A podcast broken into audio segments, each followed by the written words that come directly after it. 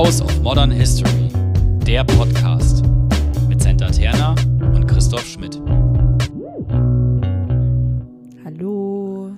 Hallo und herzlich willkommen zu einer neuen und weiteren Folge von House of Modern History und einer weiteren und der letzten Folge im Themenfeld Katar WM Sport. Genau, und heute ist es tatsächlich die eigentlich hundertste Folge. Wir haben es schon mal gesagt, aber ich hatte einen Zahlendreher drin. Das heißt, wir haben jetzt die hundertste Folge. Yay. Und sind beide auch etwas angeschlagen. Ja. Ja, aber wir sprechen heute über das Politische am Sport, Fußball, WM, Katar. Was war deine erste Assoziation? Bei was? Sport ist politisch. Ähm, ich musste an, und jetzt weiß ich nicht, in welchem Jahr das war, an Olympische Spiele denken, die boykottiert wurden im, in den Konflikten des Kalten Krieges. Ich glaube, die waren Ja. in New York. Und in Moskau, ja. Genau, und wurden gegenseitig boykottiert. Und du? Tatsächlich mit, man soll nicht so oft tatsächlich sagen, habe ich gelernt. Sagt wer? Äh, steht sogar an meiner Wand, äh, Ah, im ja. Schriftlichen. An das ähm, Spitzensport oder SpitzensportlerInnen und auch Breitensport ähm, vom Bundesministerium des Inneren unterstützt werden. Also es gibt eine nationale äh, Sportpolitik. Ja, genau. Und die gibt es aber überall. Oder nein, nicht überall natürlich, aber in vielen Ländern. Ich, ich glaube schon. Aha, Es also ich weiß es von Frankreich. Ja, das kann gut sein, ja. Ja. Also deshalb war ja Nancy Faeser, nicht Nancy Fraser. Auf dem Level laufen Witze. Hier, heute. Heute. Immer. Und dann bei einem Spiel der deutschen Nationalmannschaft der Männer. Fußballnationalmannschaft der Männer. Wann jetzt? Ja. Ja, genau. Also ich glaube, wir sprechen am besten am Anfang so ein bisschen jetzt über die Geschichte des Fußballs, oder? Das können, das können wir machen, ja. Okay, dann vielleicht mal zur Geschichte des Fußballs, beziehungsweise eigentlich des modernen Fußballs. Ja. Weil, wie ich gelesen habe, gibt es einen Vorläufer aus Asien von vor Ja. 2000 Jahren. Genau, und der moderne Fußball ist dann eigentlich in England entstanden, so in der zweiten Hälfte des 19. Jahrhunderts und war auch zuerst eine Angelegenheit der Elite. Mhm. Und nach und nach wo kamen immer mehr Regeln dazu und das Ganze wurde immer mehr institutionalisiert durch unterschiedliche Vereine. Und die Football Association wurde schon 1863 gegründet. Fand ich früh.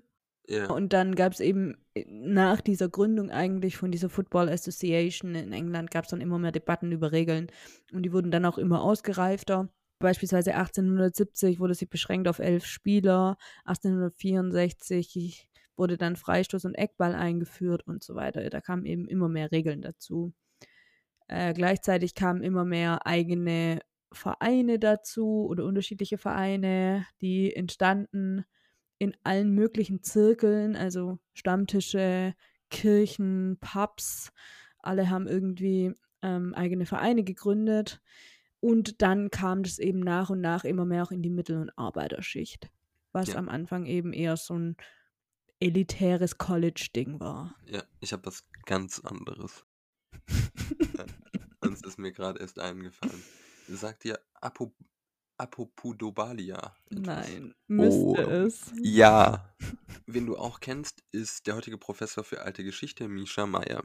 Und Ja. Misha Meyer hat als Student im renommierten Nachschlagewerk der Neue Pauli Ach, mhm. einen Artikel über Apopudobalia geschrieben.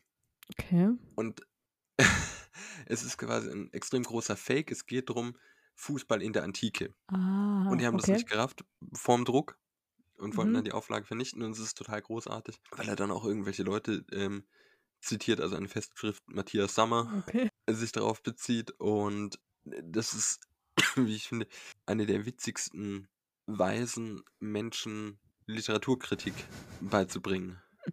Also bloß weil es im neuen Pauli steht, heißt das nicht, dass, also auch dort kann, können Sachen durchrutschen. Mhm. Ich finde es ziemlich großartig. Ja. Was du ja schon angedeutet hast, glaube ich, ist, dass es dann zu einer Vereinheitlichung der Regeln kommt. Mhm. Und es gibt auch einen Film mit Daniel Brühl. Ich glänze heute mit Kulturwissen. Ja, was für ein Film mit Daniel Brühl ist Nee, über, über diese Erfindung, also über diesen Ach so, über die Erfindung des ja. Fußballs. Ja. Mhm. Okay. Nee, äh, gut bei Lenin, meinte ich. Naja, ich meine, du sagst es einfach nur, es gibt da so einen Film mit Daniel Brühl. Okay, cool. Nicht nur einen. So schreibe ich auch Hausarbeiten. Mm, mm, mm. Ja, was ich auf jeden Fall auch interessant fand, war, dass eben durch dichtes Eisenbahnnetz Ja. und bessere Bedingungen durch Gewerkschaften ähm, der Erfolg von Fußball begünstigt wurde, weil eben Samstagnachmittags wurde nicht mehr gearbeitet, es wurden die Löhne erhöht, man hat, man konnte öfter bei Fußball zuschauen und auch generell diese Verbindung von Industrialisierung und Fußball. Ja, Ähm, also, dass viel ja in Fabriken am Anfang sich zusammengetan wurde und Fußball gespielt, beispielsweise. ja. Oder dann eben auch in Städten, Zentren von äh, diesem neuen Sport ähm, wurden. Ich glaube, das ist ja auch so was extrem Klassisches als Mannschaftssportart. Generell hat was Gewerkschaft oder Mhm. Gewerkschaften können sich, glaube ich, sehr für ähm, Mannschaftssport erwärmen. Vielleicht im Gegensatz zu sowas wie Boxen, was irgendwie Mhm. The Noble Art of Self-Defense, so ein Gentleman, also in hm, Anführungszeichen, war. Und wir hatten ja auch schon eine Folge ähm, über Gastarbeit und Fußball. Ja. Ja, die war nicht nur über Fußball, aber ja. Ja, es, es kam irgendwie Fußballvereine vor, d- dass Fußball auch so ein Integra also erzähltes Integrationspotenzial hat und es halt so diese Vorstellung ist, dass man auf einer anderen Schiene durch Leistung überzeugen kann, um aufzusteigen. Aufstieg. Ich glaube, da kommt voll viel zusammen. Auch so diese Idee von Körperverständnis, psych physisches und psychisches Wohlbefinden, wie das mit einhergeht. Oder die Idee eben, dass wenn, wenn du physisch fit bist, dass dein psychisches Wohlbefinden irgendwie nachkommt. Ja. Ähm, dann natürlich die Idee von Männlichkeit Ja, die ja auch mitgetragen wurde im Fußball und durch den wahrscheinlich auch zum Teil geformt wurde. ja. Also da kommt irgendwie echt viel zusammen. Eben, und äh, was du ja auch schon gesagt hattest, aber was wir vielleicht sogar noch einen Tick stärker machen müssen, ist, es ist eine Massenveranstaltung. Genau, das wurde dann genau nach und nach eine Massenveranstaltung und diese riesen Stadien, die ja dann auch gebaut wurden und so. Ja. Und dadurch kannst du halt auch ein Integrationspotenzial, also weil die Mannschaften, ja, wie vieles andere auch im Leben irgendwie eine räumliche Bestimmung erfahren. Mhm. Also es ist halt der Fußballverein, der halt und dort spielt, kannst du auch, wie in ganz vielen anderen Sachen sicherlich, so ein bestimmtes Gemeinschafts- und Abgrenzungsgefühl eben extrem leicht Mhm. herstellen. Ja. Das zeigt sich ja auch, was du gesagt hast, mit dem Stadienbau. Äh, ein Buch, was wir gelesen haben, sagt, dass in Wien 1928 es zu so einer Verquickung von äh, Sport und Sozialdemokratie kommt. Mhm. Dass man auch eben diese Stadien als Bühne nutzt und das auch 1933 dann äh, mit so einer Inszenierung der 250-jährigen oder das 250. Jubiläum der Schlacht bei Wien, das von Rechtsradikalen mit Fußball irgendwie erzählt wird Mhm. und du dann eben so als wirtschaftliche, nicht Boost, aber so einen wirtschaftlichen, wie heißt denn das? Also man unterstützt den Bau von Stadien, weil es Arbeitsplätze schafft. Ach so, ja, genau, von der Politikseite wird es Ja, unterstützt, genau, weil ja. es Arbeitsplätze schafft und alles. Ja, genau, auf jeden Fall. Ähm, vielleicht ein, ein Punkt noch kurz. Ähm, an der Jahrtausendwende dann praktisch, also zum Beginn des 20. Jahrhunderts kam Fußball dann auch so richtig aus Großbritannien raus, soweit ich das verstanden hatte. Äh, und es wird immer mehr auch professioneller ähm, in anderen Ländern gespielt. Und zwar sowohl auf dem europäischen Kontinent eben hauptsächlich, aber auch im Rahmen von Export in Kolonien, Ja, wo Fußball auch nochmal eine Rolle spielt. Aber da können wir auch später vielleicht nochmal drüber reden, wenn wir jetzt erstmal vielleicht kurz in Europa bleiben, zu dem, was du gerade eben ja schon gesagt hattest. ja, Genau, dass es da eben schon ziemlich früh eigentlich ja dann zu einer Verbindung von Politik und Fußball kommt, ja, äh, wenn sie überhaupt jemals nicht da war. ja. Ich musste gerade noch, also irgendwie fallen mir gerade jetzt Sachen ein. Du hast angesprochen, wir sind plädiert oder ich bin eigentlich immer so. Ähm, diese berühmte Erzählung des äh, sogenannten Weihnachtsfriedens im Ersten Weltkrieg. Mhm. Bring it on. da wo es die Erzählung gibt, bei der ich auch weder auf die Schnelle, glaube ich, sonst auch hm, nicht so richtig einordnen könnte. Also es kommt dann Weihnachten 1914 in diesen Frontlinien oder an diesen Frontlinien zu einer spontanen Waffenruhe von unten Mhm. Zwischen wem? zwischen den Deutschen und den Briten. Mhm. Und es gibt da die Erzählung, die gibt es aber auch, wenn ich das richtig äh, gelesen habe, im sogenannten Burenkrieg, dass man dann über diese Feindesgrenzen hinweg zusammen Fußball spielt, was meiner Meinung nach oft, oder jedenfalls empfinde ich das so, von FußballfunktionärInnen, Mhm. ich weiß nicht, ob da Frauen dabei sind, um ehrlich zu sein, Ich glaube kaum. dass er als dieses integrative Friedenselement behandelt wird, was auch irgendwie die Legitimation für sehr vielen Unsinn, wie die jetzige WM, äh, hat, äh, gibt. Ja. Ja. genau. Und umso interessanter ist es ja irgendwie auch, dass es dann in der Zeit während des Ersten Weltkriegs, also ich glaube zwischen 1915 und 19, keine, ah, keine deutschen Meisterschaften gab es da. Es Ja. gab auch keine, gab es Weltmeisterschaften in der Zeit? Meines Wissens nicht. Ja, genau, auch nicht, ne? Aber deshalb ja umso interessanter. Ja, das stimmt, wobei das ist natürlich logistisch auch irgendwie, gerade bei einem Weltkrieg, extrem schwer umzusetzen. Ja, schon. Aber trotzdem. In, es ist kein Selbstläufer. Das würde ich schon Mhm. auch sagen. Es ist erwähnenswert, das glaube ich auch, ja. Ja. Wir haben dann, wenn wir noch, oder ich habe auf jeden Fall noch kurz chronologisches. 1934 richtet jetzt in Anführungszeichen, weil das nicht stimmt, Mussolini, also das faschistische System Italiens, die Fußball-WM aus. 1936, das ist ja recht bekannt, die Olympischen Spiele in München. Schwachsinn, Berlin. Berlin, ja. Äh, München ist 72. Bisschen Und- später. Ja, und das sind die zwei Veranstaltungen, also aus, aus München 36 gibt es dann auch Leni Riefenstahl Filmmaterial. Mhm. Und wir hatten ein Seminar in, nee, ich in Tübingen, was Ausschnitte dieses Films neben einen Star Wars Film gelegt hat, um so Bildsprache und Zitationen Ah, mhm. Anzusprechen. Und da wo Chewbacca läuft, läuft glaube ich bei Riefenstahl Hitler. Aber das ist auch so ein Ah. im Endeffekt billiger Witz, aber äh, daran erinnere ich mich noch. Sowas bleibt. Ja. Und auch im, im weiteren Verlauf, also wir haben jetzt auch immer wieder gehört, dass bei der WM in Argentinien während der Diktatur, und jetzt bin ich nicht sattelfest, wann die war, Argentinische Militärdiktatur 76 bis 83. dann war es 78, äh, dass man da dieses kolportierte, also das war ein Folterregime, ähm, manche Überschriften lauten dann Propaganda für die Folterknechte, bei der man genauso wie bei den Spielen, die äh, im NS passierten oder im faschistischen Italien, auch von der politischen Einmischung von einzelnen Spielständen ausgeht. Und hier und da weiß ich auch nicht, inwieweit das. Also es gibt Literatur, die das nennt. Ich habe die Quelle aber nicht angeschaut, scheint es aber im ersten Moment auch zu glauben, dass man übertrieben gesagt in den äh, Duschkabinen während der Spielhälften gefoltert hat. Ah. Ähm, Ja, und okay. es gibt da auch äh, in dem Buch, was wir gelesen haben, glaube ich, gibt es einige Interview-Szenen von deutschen Mhm. Fußball, also BRD-Fußballspiele, die das alles irgendwie gar nicht so schlimm finden. Ah, okay. Hm. Äh, Ja. Genau. Argentinien wurde auch äh, dort Weltmeister zum ersten Mal. Ah ja. Hm. Kelce Pries. Ja, genau. Die Einsetzung von Fußball in politische Richtungen läuft in alle Richtungen. Also ja, wir hatten jetzt gerade eben irgendwie Mussolini und Hitler als Sport, äh, als oder wie sie Sport eingesetzt haben vielleicht auch. Ähm, in der Weimarer Republik ist es auch zu sehen, in sowohl rechten als auch linken Lagern. Und in der Weimarer Republik war es auch, oder also in diesem Buch, in dem wir gelesen haben, stand es drin, dass es ein Mittel eben zur Herstellung der deutschen Ehre in Anführungszeichen war äh, und sich stark und siegreich zu zeigen als Republik Deutschland, weil ja es keine, beziehungsweise nur eine kleine Armee haben dürfte, ähm, nachdem der Versailler Friedensvertrag geschlossen wurde äh, und keine Wehrpflicht mehr gab. Ja. Dass das dann eben bisschen äh, verlegt wurde. Genau, und dass diese SportlerInnen in jeglicher Disziplin ja auch äh, oft eben so als HeldInnen fürs Vaterland hochstilisiert werden. Ja.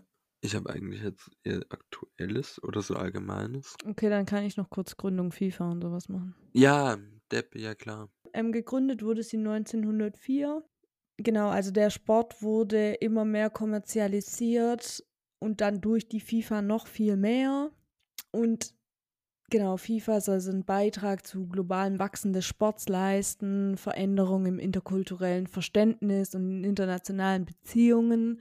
Das ist so, was sie sich selber auf die Fahne geschrieben haben ähm, und betrachten sich selbst so ein bisschen als Symbol für Hoffnung, Integration, Fairplay, diese ganzen Werte, die da immer wieder vorgeholt werden von Einigkeit, Authentizität und so weiter.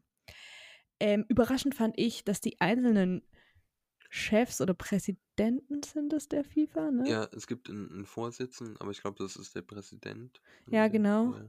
Die sind alle immer super lange, ja, Präsidenten. Ich wusste das nicht. Ach so. Ja, das ist auch unglaublich schwierig, das irgendwie eine Wahl durchzuführen. ja, genau.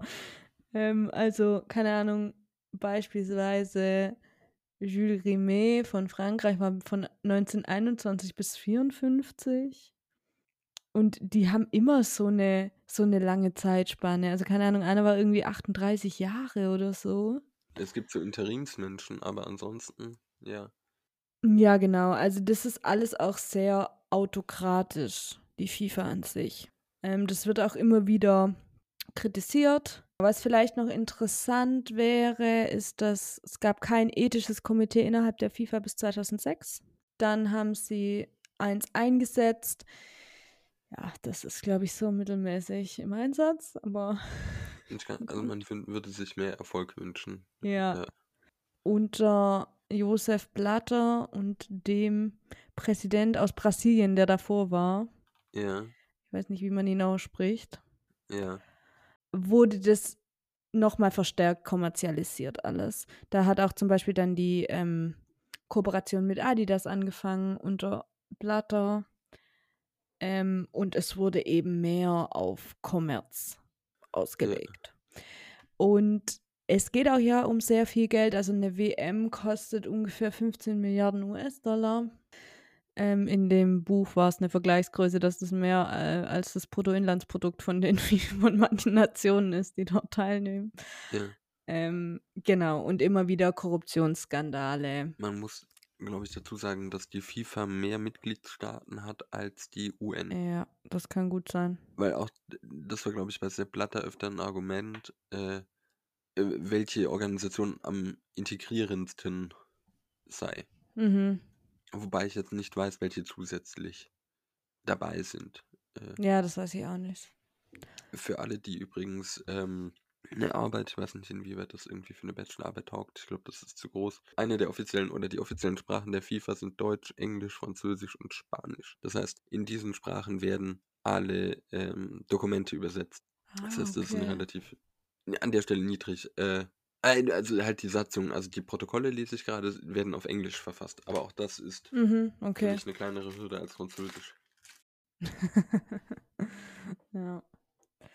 Ähm, ich, ich hatte vorher noch groß angekündigt, zwecks, Kolonialismus äh, was zu sagen. Das kann ich jetzt vielleicht noch kurz. Also, Fußball wurde praktisch auch zur Disziplinierung von kolonialen, kolonisierten Menschen eingesetzt. Genau, und die FIFA, um jetzt nochmal auf die FIFA zurückzukommen, hat eben in der Zeit der Dekolonisierung gerade begonnen. Aufnahme von, oder beziehungsweise da wurde sie immer weiter ausgebaut und verstärkt. Ausgebaut und auch mehr institutionalisiert. Es gab die ersten Präsidenten und so weiter. Es gab dann zwar immer mehr äh, oder Aufnahme von immer mehr Ländern, aber das Ganze ist schon in einem gewissen Machtgefälle. Wahrscheinlich auch bis heute noch. Beispielsweise wies die FIFA ganz Afrika keinen Platz bei der Weltmeisterschaft zu bis 1970. Mhm. Das ist ein Beispiel dafür, wie eben das verteilt ist, glaube ich, globaler Süden und globaler Norden, was die FIFA, das Geld und den Fußball angeht. John Bell hat auch in 2004 darüber gesprochen, dass eben die Rekrutierung von Fußballern aber dann doch oft aus Afrika beispielsweise oder in Afrika stattfindet. Und er hat halt davon dann gesprochen, dass das sei wie bei der Plantagen, Plantagenwirtschaft. Man ähm, hätte talentierte Kicker und die seien der Rohstoff, den es dann zu veredeln gelte, um ihn als Produkt nach Europa zu verfrachten. Mhm. Das fasst das ganz gut zusammen, wie das sowohl jetzt auf der Ebene der Spieler als auch der Mannschaften aussieht. Ja. Wir haben keinen Fehler gemacht, soweit würde ich gar nicht gehen. Aber die erste Fußball-WM findet ähm, 1930 statt. Vorher war das bei den Olympischen Spielen Ah, angegliedert. okay. Hm.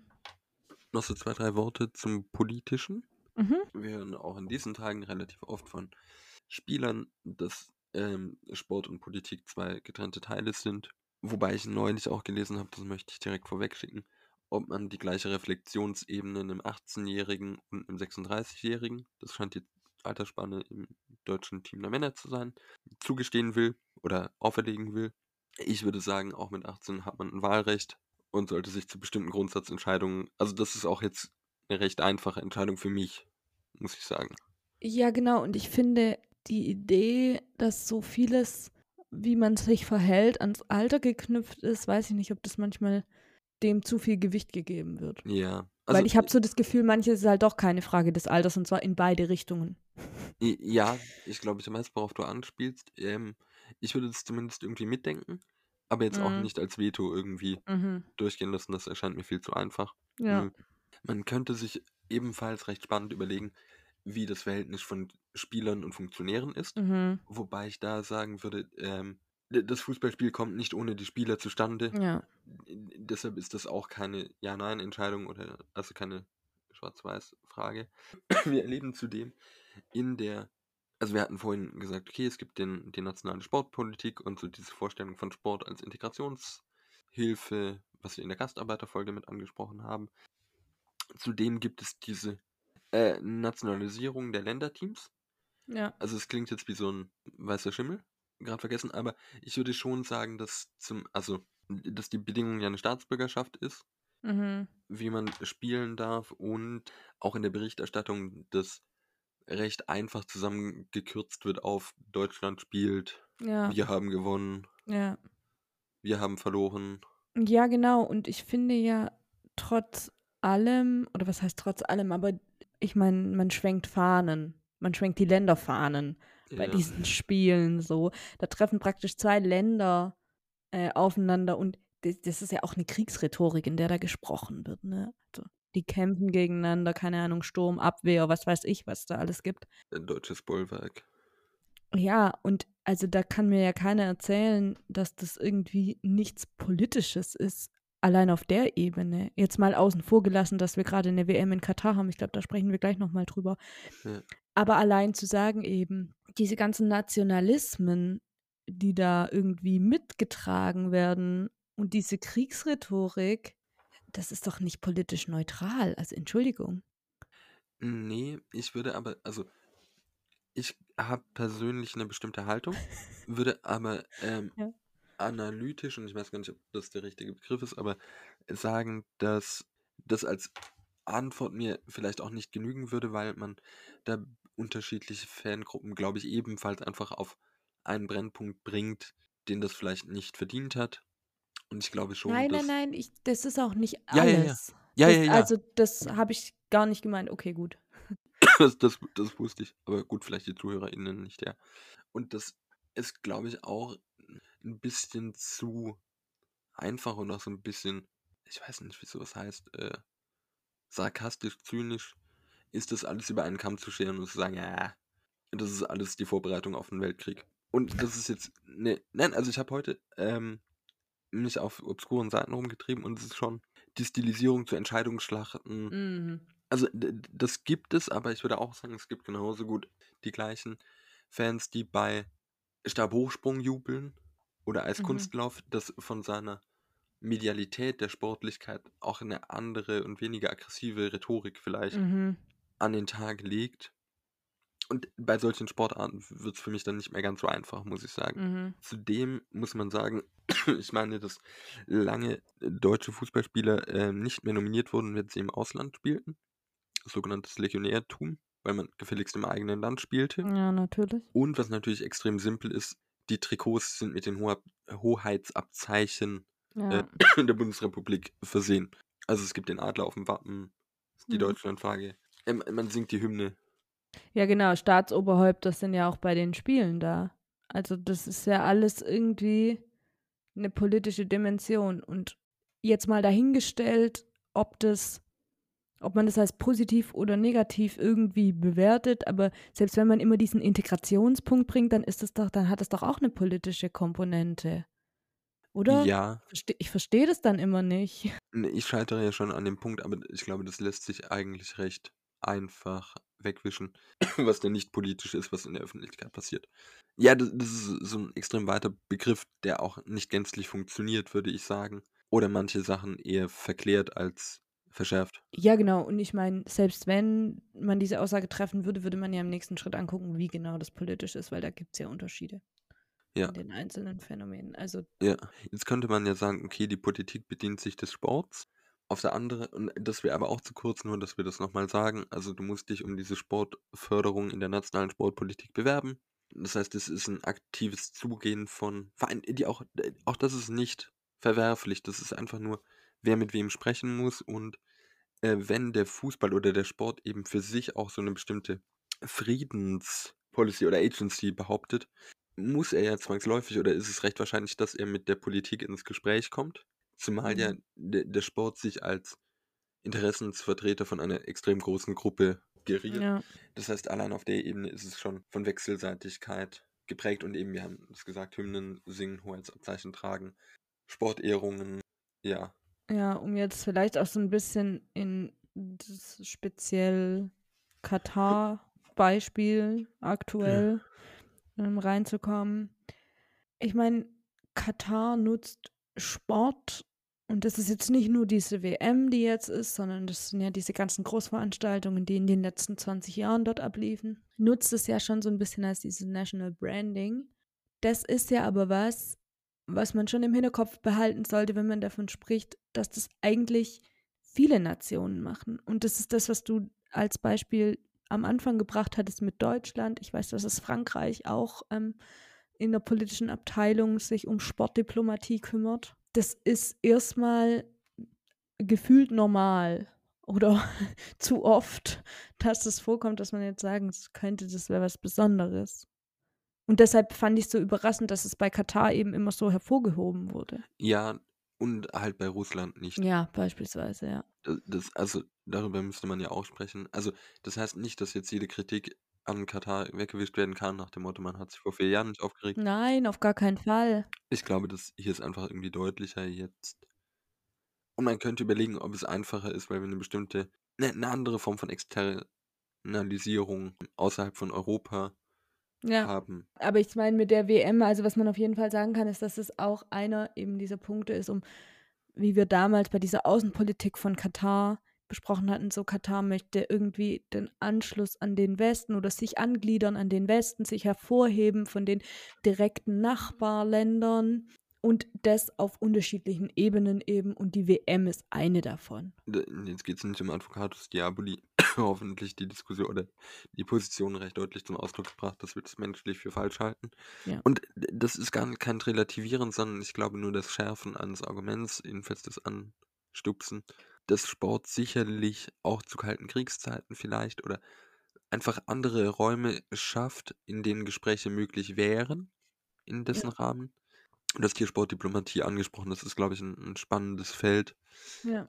Weil es eben eine, einen anderen offiziellen Charakter hat als eine politische Anerkennung, macht man das vielleicht eher über andere Felder. Mhm. Dann muss man aber auch Diplomatie betreiben. Mhm. Ja. Es wäre ja schon interessant, so eine Untersuchung über diplomatische Gespräche während solchen sportlichen Großveranstaltungen. ich glaube, der, der Witz dabei ist, dass du da halt nichts findest, weil es halt diese Chatham House Rules oder Mhm. ähnliches gibt. Ich glaube, was man machen kann, jetzt wurde, glaube ich, mit Katar der Gasvertrag unterschrieben, Ja. das kann man nachvollziehen. ja. Das kann man politisch nachverfolgen, in Ja. dem Sinne von nachvollziehen. Es geht nicht Ja. um, ja. Vielleicht noch kurz zum Thema Korruption und WM-Vergabe. Ich weiß aber auch gar nicht, ob wir da jetzt so viel dazu sagen müssen. Also die FIFA hat, wie vorher schon gesagt, seit Jahrzehnten Korruptionsskandale. Ziemlich sicher ist das auch bei dieser WM-Vergabe jetzt für Katar, die war 2010 oder 12, ich weiß gerade nicht mehr sicher. Ja. Auch da, dass ziemlich sicher dort eben Geld geflossen ist. ja. So, da hat niemand von offizieller Seite aus Stellung genommen und gesagt, ja, ist so. Aber gab es jetzt nicht irgendwie Verhaftung? Also Verhaftung heißt ja auch noch nicht keine Verurteilung, das ist Ah, klar. okay. Ich meine aber, dass, dass es zu Verhaftung kam. Das Aber kann weiß gut das aber sein. definitiv nicht. Ja, okay. Ja, das kann gut sein. Ich lebe in konstanter Angst einer Verleumdungsklage. Ich weiß nicht, ob wir jetzt noch kurz generell über die Frage von WM Katar Situation der GastarbeiterInnen haben wir ja drüber gesprochen. Äh, Also da sind viele GastarbeiterInnen gestorben bei den WM-Stadienbau, bei dem WM-Stadienbau. Wir haben aber damals auch gesagt und wollen das auch jetzt nochmal sagen, dass das nichts ist, was mit der WM angefangen hat oder deshalb da wäre. Dieses System, dieses Kafala-System ist in ähm, Katar schon lange. Ja. Die GastarbeiterInnen haben praktisch keine Rechte. Da stellt sich schon die Frage, wenn anscheinend Integration, Toleranz und alles Mögliche so vorgehalten wird, in welche, unter welche, oder auch Menschenrechte, ja, die sich die FIFA ja auch auf die Fahne schreibt, wie dann in so ein politisches System eine WM vergeben werden kann. Ja, ich glaube, da gibt es auch die, die unterschiedlichen Sichtweisen zwischen einer relativen Verbesserung und einem, äh, also einem absoluten Maßstab, die von, ohne dass ich mich auskenne, ähm, oft gegeneinander ausgespielt werden. Mhm. Klar, ich meine, ich habe mich das dann schon auch gefragt. Und ich meine, ja, ich boykottiere die WM, aber es ist auch nicht schwer für mich, weil mich interessiert Fußball einfach nicht, ich mag Fußball nicht. Genau, aber trotz allem frage ich mich halt, ob die Kritik daran jetzt so groß ist, wie sie ist, weil es unter anderem auch eben ein in Anführungszeichen nicht typisches Fußballland ist, wo die WM jetzt hinvergeben wurde und was irgendwie, keine Ahnung, Staatsreligion ist der Islam. Also weißt du, dieses, ob da vieles auch dieses Othering ist, zu sagen, naja, die sind anders, das finden wir scheiße, dass da jetzt eine WM ist, weil jetzt gar nicht auf die Menschenrechtssituation wirklich bezogen, weißt du, sondern dass viele halt da reingehen in dieses ja, islamische Staatsreligion und so weiter. Das ist halt anders und deshalb finden wir es scheiße. Ja, das meinte ich vorhin mit dieser Externalisierung. Das Ja, kam okay. aber nicht deutlich rüber. Ja, ja. Also einem Orientalism. Ja, genau. Ja, äh, doch kann ich mir schon, schon vorstellen. Ja, genau, das kann ich mir auch vorstellen. Und, tr- und trotzdem ist es jetzt nicht so, dass ich sagen würde, ich finde es toll, dass da eine WM ist oder so, das will ich gar nicht sagen. Und dieses System in Katar mit, diesen, mit den GastarbeiterInnen, ich finde es wirklich richtig schrecklich. Und das, das sollte abgeschafft werden. Ja, Und trotzdem frage ich mich manchmal, wenn es ein Land wäre, das irgendwie sonst eben nicht diesem Othering unterliegen würde, wie weit dann dieser Protest gegangen wäre. ja. Also ich denke, das sieht man recht, recht einfach an diesen anderen Zuschauerzahlen. Ja. Ja, würde ich schon, würde ich schon sagen. Genau, und dann habe ich mal noch generell eine Frage. Also das wird ja im ARD und ZDF übertragen, ne? Ähm, Oder? und glaube ich auf anderen Plattformen auch. Ich glaube bei, wie heißt das von Telekom, T-Mobile? Oh ja, mhm. Äh, Ich glaube, das sind einige. Aber auch von den öffentlich-rechtlichen, ja. Ja, genau. Und warum? Das ist eine Debatte, bei der ich sehr wenig sagen kann. Ich glaube, dass, und an dem Punkt müsste man eigentlich aufhören zu sprechen, wenn man schon sagt, man weiß es nicht. Aber ich glaube eben, dass die öffentlich-rechtlichen im Rundfunkstaatsvertrag auch sich äh, dazu bereit erklärt haben, gesellschaftlich relevante Sachen abzubilden. Und dazu zählt auf jeden Fall, oder in einer Lesart zählt dazu auch Spitzensport. Und das andere Argument, was oft kommt, ist, ähm, dass man über solche Formate andere Sachen populär macht. Also niemand schaut einen Sender, an dem, also die wenigsten schauen Phoenix, Hm. der sich, glaube ich, spezialisiert auf Bundestagsdebatten Hm. und politisches, und dass man das da versucht. Ich denke, es geht darum. Aber Hm. nach dem ersten Satz hätte bei mir Schluss sein müssen. Hm. Ja, und dann habe ich mich auch noch gefragt, weil dann ja oft das Argument ist zu sagen, naja, man macht halt auch aufmerksam auf die Situation, wie es dort ist. Ja. Weil ich das eigentlich irgendwie ein schwaches Argument finde, wenn du halt dann einfach das Fußballspiel überträgst. Ja. Na, natürlich, es gibt außenrum die Dokus und so. Ich glaube, das hat fast jeder mitbekommen. Aber trotzdem ist das irgendwie ein zu einfaches Argument, jetzt zu sagen, ja, man macht darauf aufmerksam. Ja, Weil, weiß ich jetzt auch nicht. Da wird halt das Spiel übertragen. Okay, cool. ja. Für mich privat ist es, glaube ich, auch einfacher als analytisch Obwohl ich glaube ich dort auch eine klare Tendenz entwickeln würde. Hm. Gut, ich bin durch. Völlig.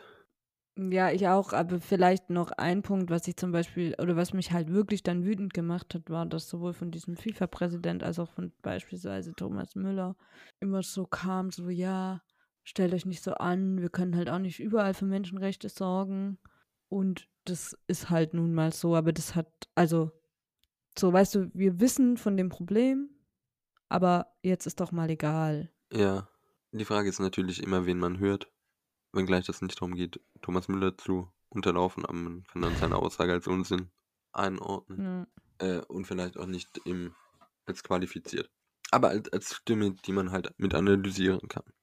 Ich glaube, darauf würde ich Ja, auf jeden Fall. zurück. Gut. So, Senta, was war 1912? Äh, als Reaktion auf die Schaffung des deutschen Sportabzeichens wird die Zentralkommission für Sport und Körperpflege in Deutschland gegründet. Na Gott sei Dank. Falls ihr Kritik an uns oder Fragen habt Oder Lob, gerne auch Lob, oder Themenwünsche, Gast sein wollt. dann dürft ihr euch gerne bei uns melden, entweder auf Twitter unter @houseofmodhist Oder ihr könnt uns eine E-Mail schreiben. Dort ist unsere E-Mail-Adresse houseofmodernhistory at gmail.com. Genau, steht beides in der Beschreibung unten drin. Wir freuen uns auf Feedback. Bis zum nächsten Mal.